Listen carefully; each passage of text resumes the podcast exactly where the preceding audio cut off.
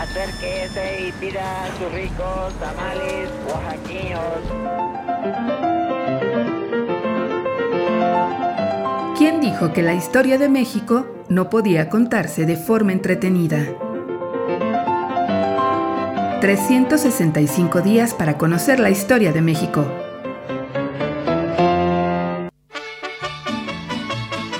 Lunes. Retratos. Juan Cruz Ruiz Cabañas. Azarosa fue la travesía por el Atlántico. El invierno en el Golfo de México no respetaba jerarquías ni banderas. Los vientos levantaban marejadas que se estrellaban contra los muros de la fortaleza de San Juan de Ulúa. Cuando la embarcación divisó el puerto de Veracruz, la naturaleza mostró su furia. La nave estuvo a punto de naufragar y perderse en el fondo del mar. Solo la pericia del capitán y sus hombres impidieron la tragedia. Era principios de enero de 1796. Juan Cruz Ruiz Cabañas, próximo obispo de Guadalajara, pisó tierras novohispanas. El virreinato parecía estar regido por un tiempo diferente al de las grandes ciudades europeas. Todo transcurría en el mayor de las calmas, sin prisas o apresuramientos el obispo Cabañas tenía la intención de llegar lo más pronto posible a Guadalajara.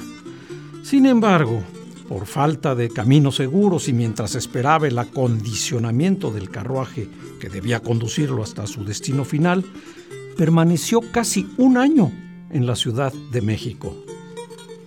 El obispo Cabañas se encontró con una ciudad que había transformado su paisaje urbano en los últimos años. Gobernaba por entonces el virrey marqués de Branciforte, que continuó con los trabajos de limpieza iniciados desde 1790 por su antecesor, el segundo conde de Revillagigedo. La inmundicia y la suciedad habían desaparecido casi por completo y la Plaza Mayor lucía radiante. Durante su estancia en México, Cabañas coincidió con un hombre excepcional, el arquitecto Manuel Tolsá. Llegado a la Nueva España en 1791 como director de escultura de la Academia de las Tres Nobles Artes de San Carlos. Tolsá desarrolló un sinnúmero de proyectos que le merecieron el reconocimiento público. Por su habilidad y gran capacidad, le fue encomendado la conclusión de la catedral, en la cual trabajó también como escultor.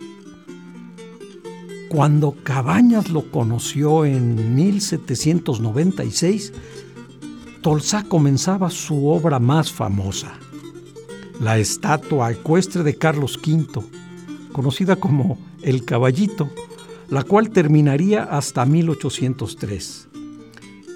Fíjense, de 1797 a 1813 construyó el Palacio de la Escuela de Minería y en 1799 proyectó y dirigió los trabajos del altar mayor de la Catedral de Puebla. Al mismo tiempo, desarrollaba otras obras como la residencia del Marqués del Apartado y la de Buenavista, ubicada en Puente de Alvarado.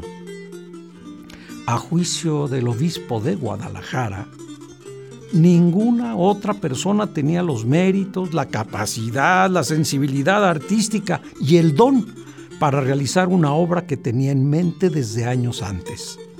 La construcción de una casa de misericordia en la ciudad de Guadalajara, que estaba llamada a ser una de las grandes, grandes obras, de los grandes ejemplos del neoclásico novohispano y que con el tiempo sería conocida como el Hospicio Cabañas. Retratos Juan Cruz Ruiz Cabañas, obispo de Guadalajara.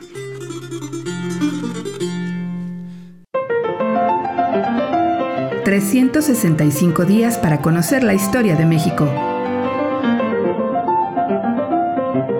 Esta es una producción de Radio Universidad de Guanajuato y la Dirección de Extensión Cultural en voz del Teatro Universitario.